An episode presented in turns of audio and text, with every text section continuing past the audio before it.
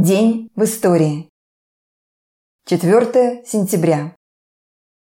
4 сентября 1874 года родился знаменитый советский военный хирург, академик Александр Вишневский. Лечебная мазь, носящая его имя, широко использовалась бойцами Красной Армии для лечения ран и ожогов. 4 сентября 1918 года Совнарком принял декрет о национализации частных железных дорог. 4 сентября 1918 года издан приказ Народного комиссариата внутренних дел о заложниках. Народным комиссаром внутренних дел товарищем Петровским разослан всем советам следующий телеграфный приказ. Убийство Володарского, убийство Урицкого, покушение на убийство и ранение председателя Совета народных комиссаров Владимира Ильича Ленина, массовые, десятками тысяч расстрелы наших товарищей в Финляндии, на Украине и, наконец, на Дону и в Чехославии, постоянные открываемые заговоры в тылу наших армий, открытое признание правых эсеров и прочей контрреволюционной сволочи в этих заговорах. И в то же время чрезвычайно ничтожное количество серьезных репрессий и массовых расстрелов белогвардейцев и буржуазии со стороны Советов показывают, что, несмотря на постоянные слова о массовом терроре против эсеров, белогвардейцев и буржуазии, этого террора на деле нет. С таким положением должно быть решительно покончено. Расхлябанности и миндальничанью должен быть немедленно положен конец. Все известные местным советам правые эсеры должны быть немедленно арестованы. Из буржуазии и офицерства должны быть взяты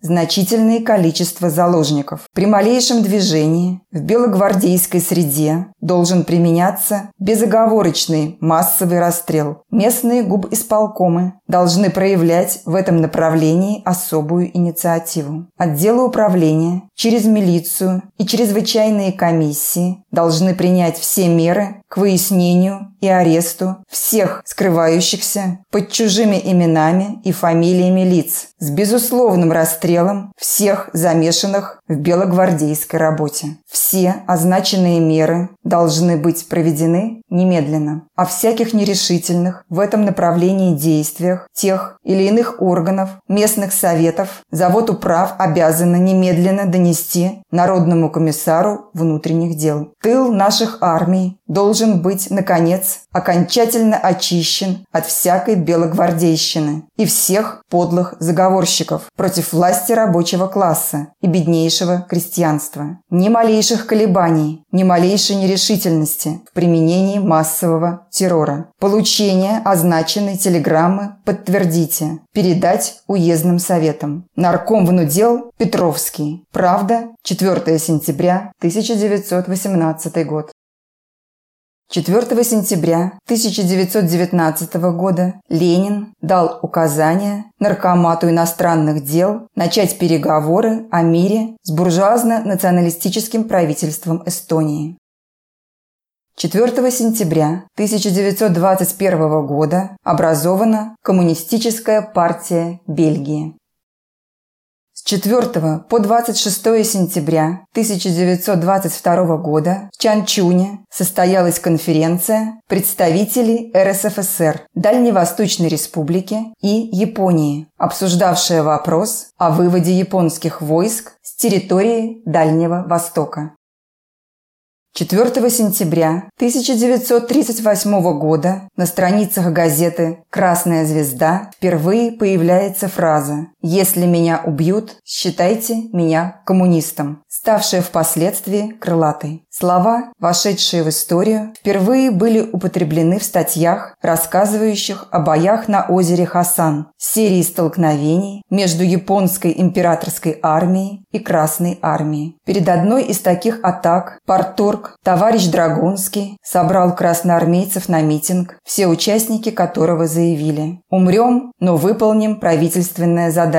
Я беспартийный, но в бой иду коммунистом. И если меня убьют, то прошу считать меня коммунистом. Такие заявления о приеме в партию писали служащие советских войск после митинга. Позже одно из таких заявлений и процитировала «Красная звезда». Январский мороз разгорался лютей, стекались бесчетные толпы людей. Всю ночь до рассвета, тревожно остры, на площади Красной горели костры. Над ленинским гробом под медленный гул рабочий с винтовкой вставал в караул. И твердо стоял, и летели к нему слова, согревавшие колкую тьму. Считайте меня коммунистом. В неравном бою у валдайских высот смертельно подбитый дымил самолет. Под ним каруселью крутилась земля. Вцепился в штурвал командир корабля. Машину под властную крепкой руке он бросил на танки фашистов в пике. В дыму задыхаясь, кричал командир в оглохший от гулких разрывов эфир. «Считайте меня коммунистом, хозяин земли, трудовой человек, французский горняк, героический грек и негр из Техаса, и рурский шахтер, за правду смертельный ведущий спор. Все чаще и чаще врагам говорят. Слова эти громче разрывов гремят. Сквозь дробь пулеметов и пение свинца к великой борьбе, окрыляя сердца. Считайте меня коммунистом. Мне в жизни даны золотые права на самые светлые в мире слова. Я песней народу обязан служить. Веселые песни о счастье сложить. Я лучшие чувства словам передам, Чтоб птицы летели слова по рядам, Чтоб в сердце входила чиста и строга На радость друзей боевая строка, Чтоб честные люди на светлой земле Считали меня коммунистом. Михаил Дудин, 1949 год. 4 сентября 1942 года опубликованы первые главы поэмы Александра Твардовского «Василий Теркин» в газете Западного фронта «Красноармейская правда», развившейся по мере написания и одновременной публикации поэмы образ Василия Теркина приобрел масштабность героя эпического произведения о судьбах советского воина и его родины. Обобщенный тип советского воина отождествился с образом всего воюющего народа, конкретизировавшись в живом, психологически богатом характере Василия Теркина, в котором каждый фронтовик узнавал себя и своего товарища. Василий Теркин стал нарицательным типом, войдя в один ряд с такими героями, как Тиль Уллиншпигель, Шарля де Костера и Калабриньон Ромена Ролана. Константин Симонов писал «Василий Теркин это лучшее из всего написанного о войне на войне.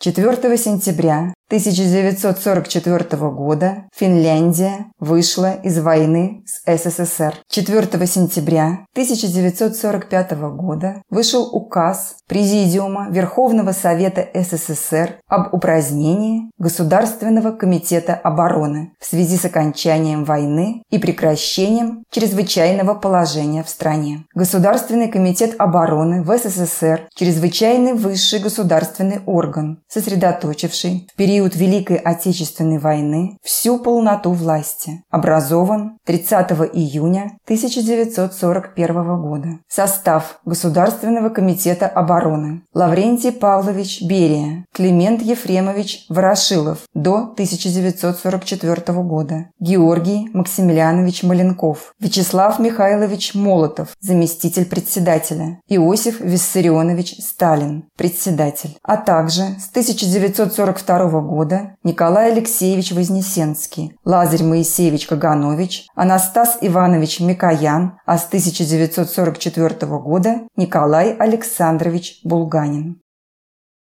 4 сентября 1957 года был совершен первый перелет по сверхдальнему маршруту Москва-Нью-Йорк-Москва самолета Ту-104А. Воздушная трасса протяженностью порядка 18 тысяч километров была преодолена за 24 часа 36 минут летного времени. Эта машина, пополнив в 1956 году парк советской авиационной техники, стало, по существу, первым в мире реактивным пассажирским самолетом, успешно вступившим в регулярную эксплуатацию. Перелет Москва-Нью-Йорк-Москва вошел в число 26 мировых рекордов скорости и грузоподъемности, установленных самолетом в 1957-1959 годах. В 1958 году на международной выставке авиационной техники в Брюсселе